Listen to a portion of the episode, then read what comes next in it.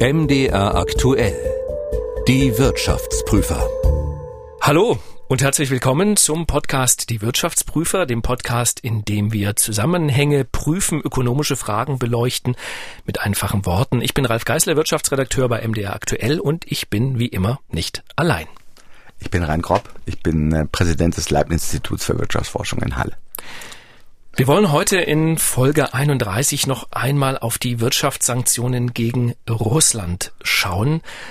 Nach drei Monaten Krieg in der Ukraine, nach drei Monaten Leid, Raketenangriffen, Toten, aber eben auch nach drei Monaten, in der von der Politik mehrfach die Erwartung geweckt wurde, die Wirtschaftssanktionen des Westens, die werden Russland schon irgendwann beeindrucken.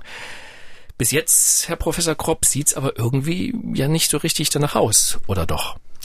Naja, das hängt ein bisschen davon ab, was Sie so mit beeindrucken meinen. Wenn Sie damit meinen, oh, Putin nimmt alle seine Truppen aus der Ukraine und äh, geht nach Hause und macht Frieden und äh, sagt, oh, der Westen hat mich jetzt bezwungen, dann ist das vielleicht auch ein bisschen naiv, das zu erwarten. Wenn Sie damit meinen, geht es der russischen Wirtschaft gut, dann ist das Bild schon relativ deutlich, dass es der russischen Wirtschaft wirklich nicht gut geht. Also wir reden von einer schweren Rezession, minus acht, neun Prozent im Bruttosozialprodukt nur so im Vergleich. Also die Finanzkrise in Deutschland zum Beispiel war minus fünf, also knapp doppelt so schwere Rezession wie wir die hatten während der Finanzkrise oder der Corona-Krise. Irrsinnig hohe Inflation, rund 18 Prozent, wobei wir da auch noch nicht mal so sicher sein können, dass die Zahlen so alle stimmen. Es gibt da ganz viele Aspekte, die darauf hindeuten, dass es der russischen Wirtschaft als Ganzes aus makroökonomischer Sicht nicht gut geht. Vielleicht können wir ja noch mal versuchen, so einen kleinen Überblick zu verschaffen. Welche Art von Sanktionen sind denn in Kraft? Ja, es gab ja so verschiedene Pakete und in der Summe geht es da erstens um das Vermögen von reichen Russen. Über 1000 Personen stehen da auf einer schwarzen Liste, wenn Sie so wollen, deren Vermögen im Ausland natürlich nur ist eingefroren. Das ist ein Aspekt auch gerade, um eben zu versuchen, die wirklich auch Einfluss haben zu treffen und nicht den Mann auf der Straße, der am Ende auch vielleicht lieber keinen Krieg hätte. Das ist ein, ein Aspekt. Das zweite ist dieser SWIFT-Ausschluss, also dass die das Zahlungssystem. Banken nicht mehr in diesem Zahlungssystem sind, was am Ende heißt, dass sie nur sehr schwer Auslandszahlungen tätigen können. Also Inlandszahlungen geht schon, aber das SWIFT führt eben dazu, dass Banken miteinander sehr leicht kommunizieren können, dass da ein gewisses Vertrauen herrscht in diesem Zahlungssystem. Und darauf, davon sind eben die russischen Banken ausgeschlossen. Und wichtig ist vielleicht noch, dass die russische Zentralbank keine Transaktionen tätigen kann. Also die kann nicht jetzt irgendwelche äh, Vermögenswerte im Ausland nach Russland holen zum Beispiel oder ähnliche Dinge tun. Was von denen, was Sie jetzt genannt haben, würden Sie sagen, trifft die Russen besonders hart? Also was ist am wirkungsvollsten? Tja, äh, ich, ich denke mal, am Ende trifft vielleicht die russische Wirtschaft gar nicht mal so sehr die staatlichen Sanktionen besonders hart, sondern die Tatsache, dass eben viele Privatfirmen sich entschlossen haben, sich aus Russland zurückzuziehen ganze Bandbreite. McDonald's war jetzt gerade Siemens, der besonders bekannte Fall, ja. äh, Starbucks, Siemens und das denke ich schon, dass das die russische Wirtschaft sehr, sehr stark trifft.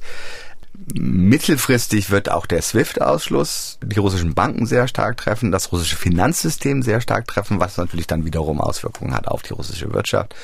Und ich denke schon, dass die, um es jetzt mal ganz platt auszudrücken, die Oligarchen gerne auf ihrem Boot in, in, in der Karibik fahren würden und das jetzt nicht mehr können. Und das stört sie schon.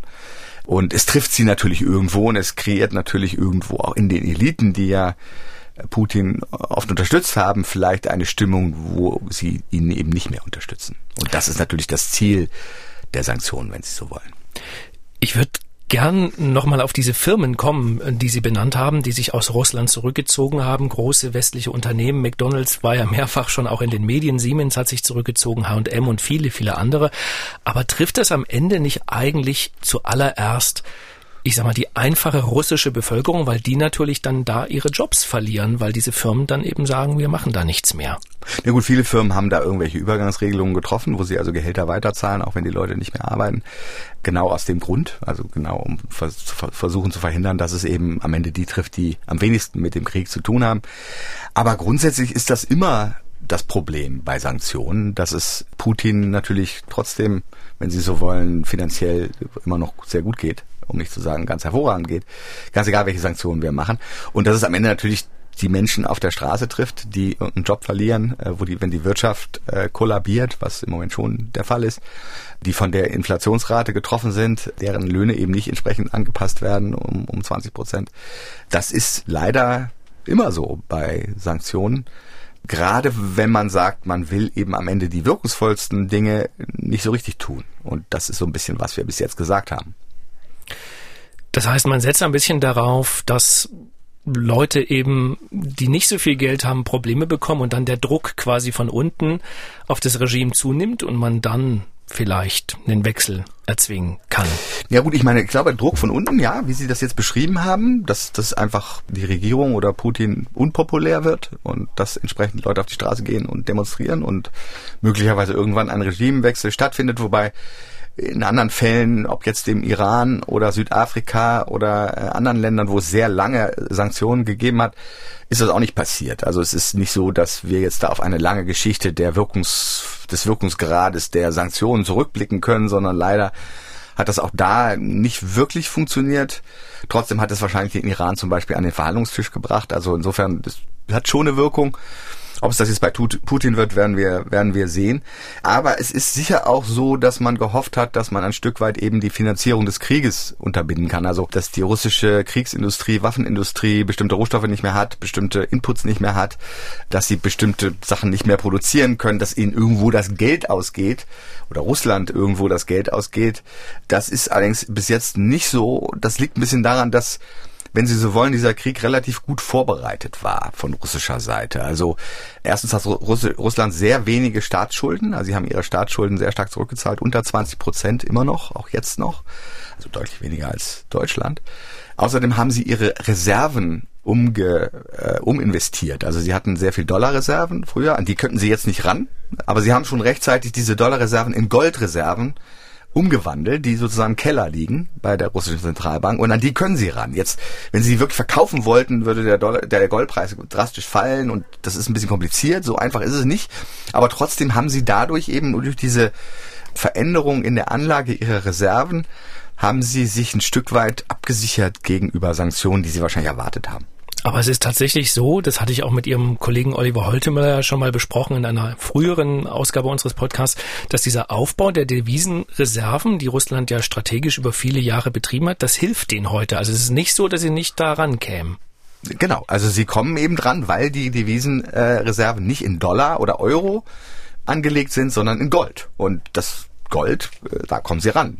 Das ist etwas, was man im Keller haben kann. Äh, und das ist sicherlich im Moment ein Vorteil, aber es ist auch solange wir weiterhin russisches Gas und russisches Öl kaufen, haben sie auch gar nicht so ein großes Problem mit äh, Fremdwährungsdevisen, weil wir eben weiterhin diese Devisen bereitstellen für jeden Kubikmeter Gas, den wir kaufen, für jedes Barrel Oil, was Öl, was wir kaufen.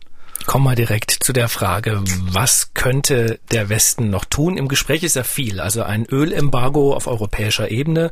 Da scheinen sich ja auch alle irgendwie einig zu sein, außer dass die Ungarn da bislang nicht mitmachen wollten.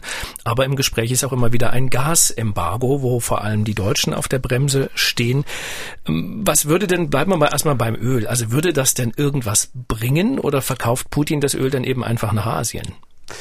Also zunächst mal ähm, ist es sicherlich so, dass ein Ölembargo viel leichter zu machen ist, weil es leichter ist, das Öl irgendwo anders herzubekommen. Das ist so. Außerdem sind nur rund ein Drittel unserer Ölimporte aus Russland, also zwei Drittel nicht, während das beim Gas anders ist. Das sind also zwei Faktoren, die es einfach leichter machen. Kurze Nachfrage, unsere meint Europa ich oder Ich meine jetzt im Moment Deutschland. Okay. Mhm. Europa übrigens ist viel weniger abhängig von russischem Gas. Also andere Länder hätten überhaupt kein Problem, beziehen gar kein russisches Gas. Gerade Südeuropa äh, bezieht sein Gas aus, eher aus Algerien ähm, als aus Russland, Spanien äh, zum Beispiel. Also das ist, ist es geht hier auch hauptsächlich um, um Deutschland. Deutschland ist auch ein sehr großer Faktor, dass wir relativ zögerlich sind mit diesen Embargos, weil eben sehr viel von unserer Energieversorgung von Russland abhängt, auch Öl. Aber Öl ist einfacher, insofern geht das leichter. Es ist jetzt so, wie viel Öl exportiert Russland? Rund 13 Millionen Tonnen. Und davon gehen schon acht bis zehn an die EU. Also wenn jetzt die EU sagt, wir kaufen das nicht mehr, ist es kurzfristig für Russland nicht so einfach, das jetzt woanders zu verkaufen. Ja, sie können das schon ein bisschen was davon an China verkaufen, sie können ein bisschen was an Indien verkaufen, die ja weiterhin sich nicht den Sanktionen angeschlossen haben. Aber so einfach ist das kurzfristig nicht. Es ist sogar schon so, dass Russland ähm, diesen Ländern Nachlässe anbietet auf das Öl. Und insofern wäre ein Ölembargo tatsächlich schon ein wichtiger Schritt, der tatsächlich Russland härter trifft, als wahrscheinlich die Sanktionen, die wir in der Vergangenheit beschlossen haben. Das heißt, Sie wären dafür? Ich wäre auf jeden Fall dafür, ja, ganz klar. Wie ist es beim Gas?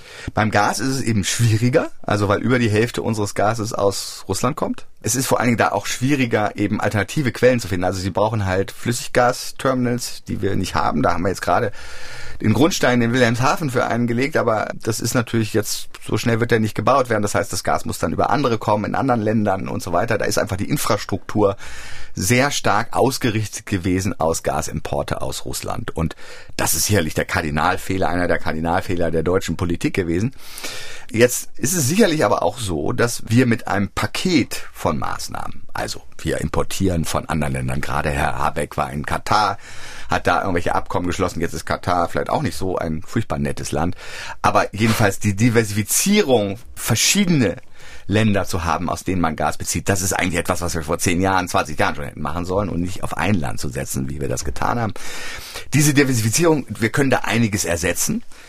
Aber es wird kein Weg daran vorbeiführen, zumindest kurzfristig die Stromversorgung eben dadurch sicherzustellen, dass wir Gaskraftwerke abschalten und Kohlekraftwerke oder Gott bewahre sogar Atomkraftwerke wieder einschalten. Ich denke mal, eine Kombination aus diesen Maßnahmen wir können auch, das sollte eigentlich die Grünen freuen, noch stärker auf erneuerbare Energien setzen. Da sind wir auch nicht abhängig von Russland, obwohl der Wind eindeutig aus Osten kommt. Jedenfalls, wenn Putin einen Weg findet, den Wind abzuschalten. Dann haben Jedenfalls, wir ein richtiges ähm, Problem. Dann haben wir echt ein Problem. Jedenfalls ist das ja eigentlich jetzt sozusagen ähm, neben diesen anderen Maßnahmen, die sicherlich jetzt nicht so schön sind aus Klimasicht, wie insbesondere Kohlekraftwerke wieder einzuschalten, aber da auf Erneuerbare nochmal verstärkt auf Erneuerbare zu setzen, auf andere Quellen und eben auf Flüssiggas von anderen Ländern, da können wir schon einen Gasimport überleben. Das würde uns sicherlich was kosten, aber nichts ist umsonst. Ich meine, wenn wir Russland tatsächlich, ich sag's jetzt mal so, bestrafen wollen für den Krieg, dann müssen wir auch bereit sein, entsprechende Kosten zu tragen. Kostenlos gibt's keine Sanktionen. Aber kann man denn beziffern, was das kosten würde? Also wenn man jetzt auf das russische Erdgas verzichtet und es woanders kauft, also was würden Sie sagen? Wie sehr steigen die Gaspreise dann noch an? Die sind ja jetzt schon extrem hoch. Genau, ich, nun sind sie schon deswegen jetzt schon extrem hoch, weil eben die Märkte einen möglichen Gasboykott von Russland schon mit eingepreist haben. Also Märkte reagieren ja nicht erst dann, wenn wir diesen Boykott tatsächlich durchführen, sondern reagieren ja schon darauf, dass es eine Möglichkeit so eines Gasembargos gibt. Das heißt, die Preise sind wahrscheinlich schon sehr stark gestiegen und reflektieren ein Stück weit schon tatsächlich so eine äh, Erwartung eines Embargos. Das heißt, absurderweise könnten tatsächlich die Preise sogar ein bisschen fallen, weil es vielleicht nicht ganz so schlimm ist, wie die Märkte befürchten. Also es ist nicht ganz klar, dass die Preise weiter steigen würden. Trotzdem sind die Schätzungen von Kollegen so ein bisschen um, um die minus eins, minus zwei Prozent Bruttosozialprodukt. Das ist eine deutliche Verschlechterung gegenüber, was wir vor dem Krieg erwartet haben, nämlich so plus zwei bis plus drei. Trotzdem ist es viel weniger dramatisch als jetzt die Finanzkrise, um darauf nochmal zurückzukommen, oder die Corona-Krise, durch die wir ja nun gerade durchgekommen sind. Das heißt, es ist eindeutig etwas, was wir durchstehen könnten und was mit entsprechenden staatlichen Maßnahmen auch abgefedert werden kann. Weil es klingt ja so, als wäre es aus Ihrer Sicht händelbar. wogegen man ja, wenn man jetzt sozusagen die, die Medien liest oder wenn man Wirtschaftsvertreter hört, die sagen ja alle, es geht eigentlich gar nicht und wir werden im Winter frieren und wir werden Produktionen drosseln müssen, weil es eben dann nicht genug Gas gibt oder es eben so teuer ist, dass es sich vielleicht auch Einzelne nicht mehr leisten können. Ich meine, darüber gibt es eine große Diskussion. Äh, wir, wir, wissen es natürlich nicht so ganz genau. Ich habe sehr unterschiedliche Meinungen gehört, auch von äh, Unternehmensvertretern, die sagen, auch zum Beispiel hier in Leuna, die sagen, gar kein Problem. Das können wir ohne weiteres machen. Es gibt auch andere. BASF ist der Vorstandsvorsitzende, ist da sehr prominent, glaube ich, aufgetreten und hat gesagt, das ist alles eine Riesenkatastrophe. Ich denke, es ist auch ein Stück weit, dass die deutsche Industrie insbesondere doch sehr gut von dem Gas aus Russland gelebt hat. Also am Ende waren die Preise eben niedriger, als sie eigentlich hätten sein sollen. Und jetzt natürlich ist das so ein bisschen so, wenn man die Droge von einem Drogenabhängigen wegnimmt, dann findet er das auch nicht gut. Aber langfristig ist, glaube ich, der entscheidende Punkt, dass wir diversifizieren müssen. Wir müssen aus verschiedensten Ländern unsere Energie importieren, wenn wir sie nicht selber produzieren können. Da führt überhaupt kein Weg dran vorbei. Und vielleicht ist dieser sozusagen dieser Impetus, der jetzt kommt durch diesen Krieg, dass wir motiviert sind, tatsächlich jetzt mal endlich über diese Frage rational nachzudenken und nicht emotional, gut. Und äh, ich denke, dass wir in Verbindung auch mit Energieeinsparungen, wenn Energie sehr teuer wird, werden Unternehmen auch Wege finden, weniger Energie zu verbrauchen. Wunderbar, das ist ja gut. Insofern bin ich da eigentlich ziemlich optimistisch. Jetzt lautet die Lehre unterm Strich trotzdem, es gibt keine Gratis-Sanktionen. Ich glaube, ich habe Ihren äh, Stellvertreter mal gefragt, wie macht man Sanktionen, die nur dem anderen schaden? Gar nicht. Da hat er auch gesagt, sowas gibt's gar nicht. Das heißt, es hat am Ende einen Preis. Es gibt dieses, dieses schöne Zitat von dem bulgarischen Politikwissenschaftler Ivan Krastev, ähm, der zum Thema Wirtschaftssanktionen mal gesagt hat, heutzutage wird die geopolitische Stärke nicht dadurch bestimmt, wie viel wirtschaftliche Macht man ausüben kann, sondern dadurch, wie viel Schmerz man ertragen kann. Und da stellt sich natürlich ein bisschen die Frage, wie viel Schmerz können wir noch ertragen, aber auch wie viel Schmerz vertragen die Russen und ertragen die am Ende mehr als wir.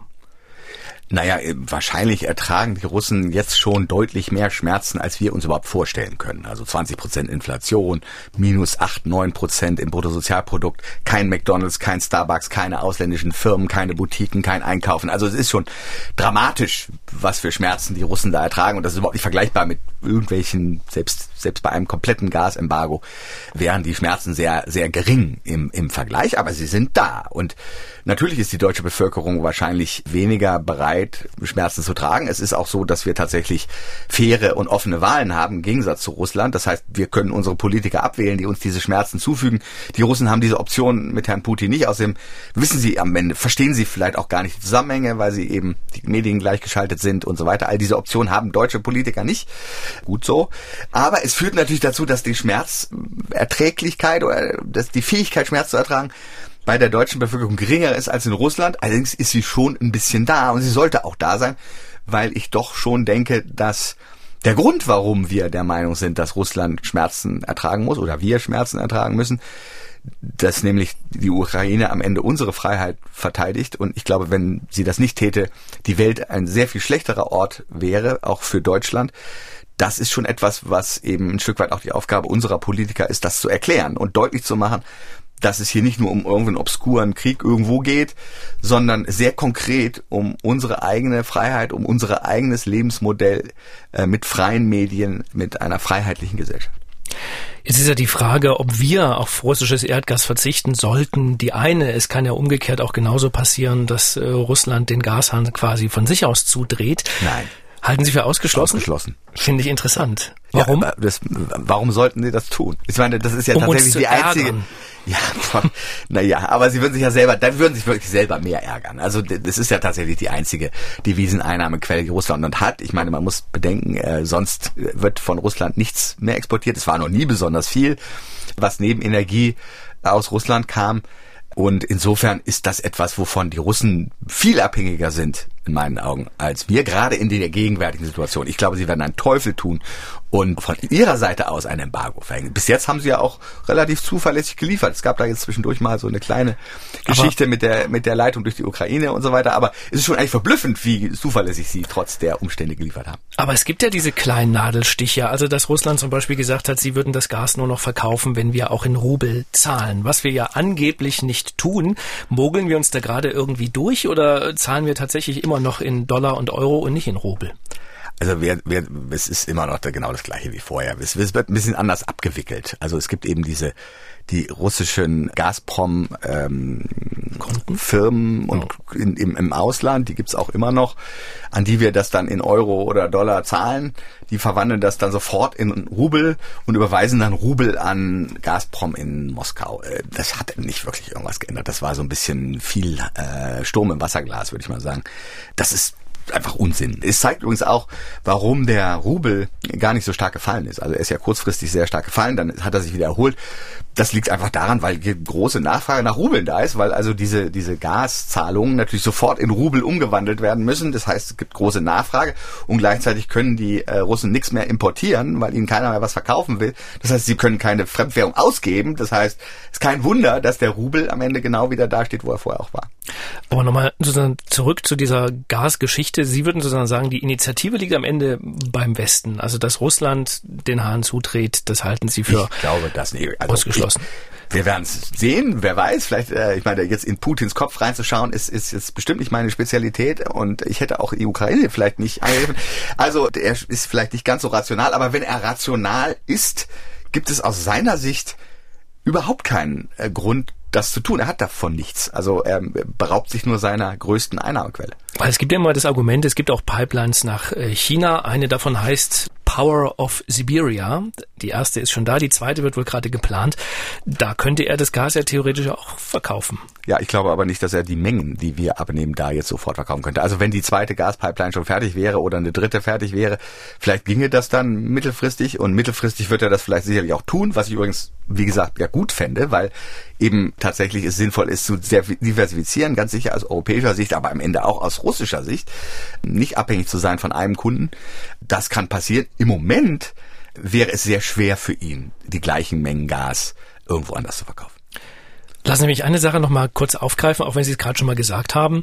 Im Zuge dieses Konflikts hat sich ja der Rubelkurs erstaunlich stabilisiert. Ein Rubel ist, glaube ich, heute sogar mehr wert ähm, als, als vor so dem viel, Krieg. Ja, Woran liegt das? Habe ich gerade eben versucht schon zu erklären, aber ich sage es gerne nochmal. Also die Russen haben immer noch die Einnahmen über den Gas- und Ölverkauf, wo eben irgendjemand ihnen ordentlich äh, viel Dollar oder Euro gibt, die dann in Rubel umgewandelt werden. Das heißt viel Nachfrage nach Rubel, was den Kurs erhöht. Und gleichzeitig können sie nichts importieren. Also sie, ähm, niemand will ihnen was verkaufen. Das heißt, die ganzen Gucci-Handtaschen für die Oligarchen, die werden nicht mehr ankommen. Das heißt, es gibt keine Nachfrage in Russland nach Dollar, nach Euro, um diese Importe zu finanzieren.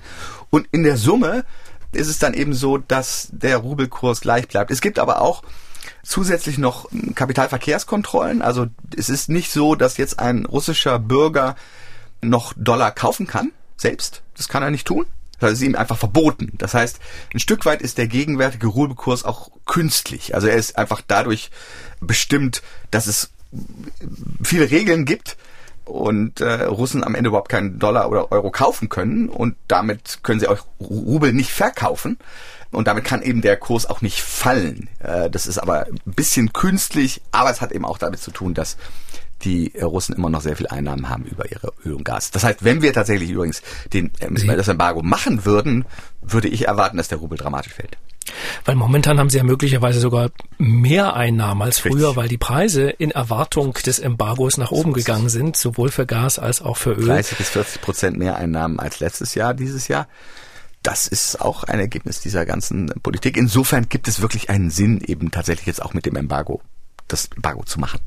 Bei Öl. Auch bei Gas. Und auch bei Gas. Aber auf jeden Fall, Herr Geisler. Interessant. Hätte ich nicht erwartet, dass Sie da so deutlich sind, weil man aus der Wirtschaft ganz oft diese, diese gegenteiligen Stimmen hört, dass das ganz, ganz kompliziert würde. Sie hatten ja schon gesagt, dass viele Russen unter der Inflation leiden, die bei um die 20 Prozent liegt. Kann das überhaupt eine Zentralbank wie die russische wieder einfangen? Also kriegen die das wieder hin oder sind die in einer ganz blöden Rolle und können im Grunde nichts machen und sie müssen damit leben, dass eben in Russland alles immer, immer, immer teurer wird? Im Moment können sie tatsächlich nicht viel tun. Ich meine, sie haben ja die Zinsen dramatisch erhöht, eine Weile lang. Die haben sie jetzt aber wieder gesenkt, ähm, weil eben, wie ich eben beschrieben habe, am Ende sich mit dem Wechselkurs zumindest nichts tut. Diese Inflationsrate, ähm, da können sie, da kann die Zentralbank nicht viel tun. Und äh, in Russland ist man an höhere Inflationsraten gewöhnt. Also auch vor dem Krieg war es so um die 10 Prozent, knapp unter 10 Prozent Inflation. Also etwas, was wir hier in Deutschland nun als Riesenkatastrophe sehen würden, haben die Russen nicht so gesehen. Es ist auch ein Stück weit Übungsfrage, wie man mit Inflation umgeht. Also man lernt das sozusagen. Also Leute passen sich an an höhere Inflationsraten. Lohnforderungen passen sich an. Äh, das Verhalten, wie man mit Geld umgeht, passt sich an. Und wichtig dabei aus russischer Sicht ist es sicherlich dann eher, dass diese Inflationsrate nicht sich selbst verstärkend immer weiter erhöht. Also dass es sich ständig verändert. Dann ist es sehr schwierig, damit umzugehen.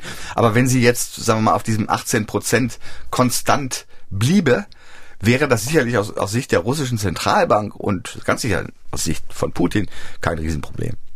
Das Wort China ist ja jetzt schon mehrfach gefallen. Inwieweit würden Sie sagen, China profitiert von dem Krieg? China profitiert von dem Krieg, weil es im Moment billiges, billiges Öl und billiges Gas bekommt, weil die Russen natürlich einen Anreiz haben, also China als stärkeren Kunden zu gewinnen. Und natürlich auch, weil China bestimmt einige Dinge nach Russland verkaufen kann, die es sonst nicht nach Russland hätte verkaufen können, einfach weil es der einzige Anbieter ist, ne, weil andere Anbieter wie Europa, wie Amerika ausgefallen sind. Ich denke, es ist beobachtet die Situation natürlich sehr genau, auch mit Taiwan und da gibt es alle möglichen eher politischen Aspekte, die da eine große Rolle spielen. Äh, es wird sicherlich das Bau dieser Pipelines nach China forcieren, was den Chinesen nur recht sein kann. Gleichzeitig ist es natürlich so ein ganz schmaler Grad. Also wenn jetzt die Amerikaner sagen, ihr habt Russland zu sehr unterstützt und anfangen, ernsthafte Sanktionen gegen China einführen zu wollen, was und da stimme ich mit dem bulgarischen Politikwissenschaftler nicht ganz überein. Das gilt für die Amerikaner nicht. Also die können tatsächlich auch China so sehr schaden, dass da, also äh, sie eben doch lieber dann aufhören würden, an Russland irgendwas zu verkaufen. Diesen schmalen Grad gehen sie gerade, glaube ich. Mhm. Also sie versuchen nicht zu sehr zu unterstützen, aber auch nicht zu wenig. Also ich glaube, Waffen verkaufen sie nicht. Und auch für China ist das eine sehr, sehr schwierige Situation. Ich bin ziemlich sicher, dass insgesamt ihnen es lieber gewesen wäre, Putin wäre in, in, in der Ukraine nicht einmarschiert. Jetzt ist jeder Krieg irgendwann zu Ende. Wir wissen nicht wann, aber auch der wird irgendwann zu Ende sein. Was glauben Sie? Sie halten Sie es für realistisch, dass diese alten Wirtschaftsbeziehungen, der Kauf von Gas und Öl nach dem Krieg äh, für Europa wieder denkbar ist? Oder glauben Sie, diese Verbindungen sind für immer gekappt? Nein, Verbindungen sind nie für immer gekappt. Also sonst hätte man sagen müssen, nach dem Dritten Reich in Deutschland hätten alle, da hätten wir immer noch keine Wirtschaftsbeziehungen zu anderen Ländern. Das ist natürlich Unsinn. Also äh, wenn es zu einem Regimewechsel in, in Moskau kommt, wenn es zu einem Rückzug aus der Ukraine kommt, wenn es zu einem, ich sag jetzt mal, vernünftigen, in Anführungsstrichen, Regime in Russland kommt, dann gibt es keinen Grund, warum die Wirtschaftsbeziehungen nicht wieder aufleben können. Ich glaube aber schon, dass wir nie wieder so abhängig sein werden von russischen Energieimporten, wie wir das mal waren. Und das ist auch gut so. Also das sollte auch nicht sein. Wir sollten uns jetzt auch nicht abhängig werden von Katar Energieimporten, sondern wie gesagt, wir sollten versuchen, möglichst breit unsere Energieversorgung aufzustellen, von möglichst vielen Ländern zu importieren, was wir importieren müssen und natürlich auch versuchen, über erneuerbare Energien und heimische, heimische Energieproduktion sozusagen da die Lücken zu schließen. Herr Professor Kropf, vielen Dank. Ich bedanke mich. Ich möchte am Ende noch einen Hinweis geben auf einen anderen Podcast, mache ich jedes Mal in unserer kleinen Sendung. Und zwar möchte ich Sie hinweisen auf einen Podcast, der thematisch wirklich gut zu unserer heutigen Folge passt. Im Podcast Was tun, Herr General, analysieren wir zweimal die Woche den Krieg in der Ukraine. Der ehemalige NATO-General Erhard Bühler ordnet in der aktuellen Folge den ersten Kriegsverbrecherprozess in der Ukraine ein. Und er beleuchtet den Streit zwischen Deutschland und Polen über die Lieferungen deutscher Panzer. Hören Sie gern mal rein was tun, Herr General. Herr Kropp, Dankeschön für Ihre Antworten. Danke, Herr Geisler. Wenn Sie uns als Zuhörerinnen oder Zuhörer schreiben wollen, dann machen Sie das gerne und schreiben Sie an wirtschaftsprüfer.mdraktuell.de. Ich bedanke mich auch und wünsche noch einen schönen Tag. Tschüss. Tschüss. Die Wirtschaftsprüfer. Der Podcast, der Wirtschaft verständlich macht, erscheint zweimal im Monat auf mdraktuell.de, in der ARD Audiothek, bei YouTube und überall, wo es Podcasts gibt.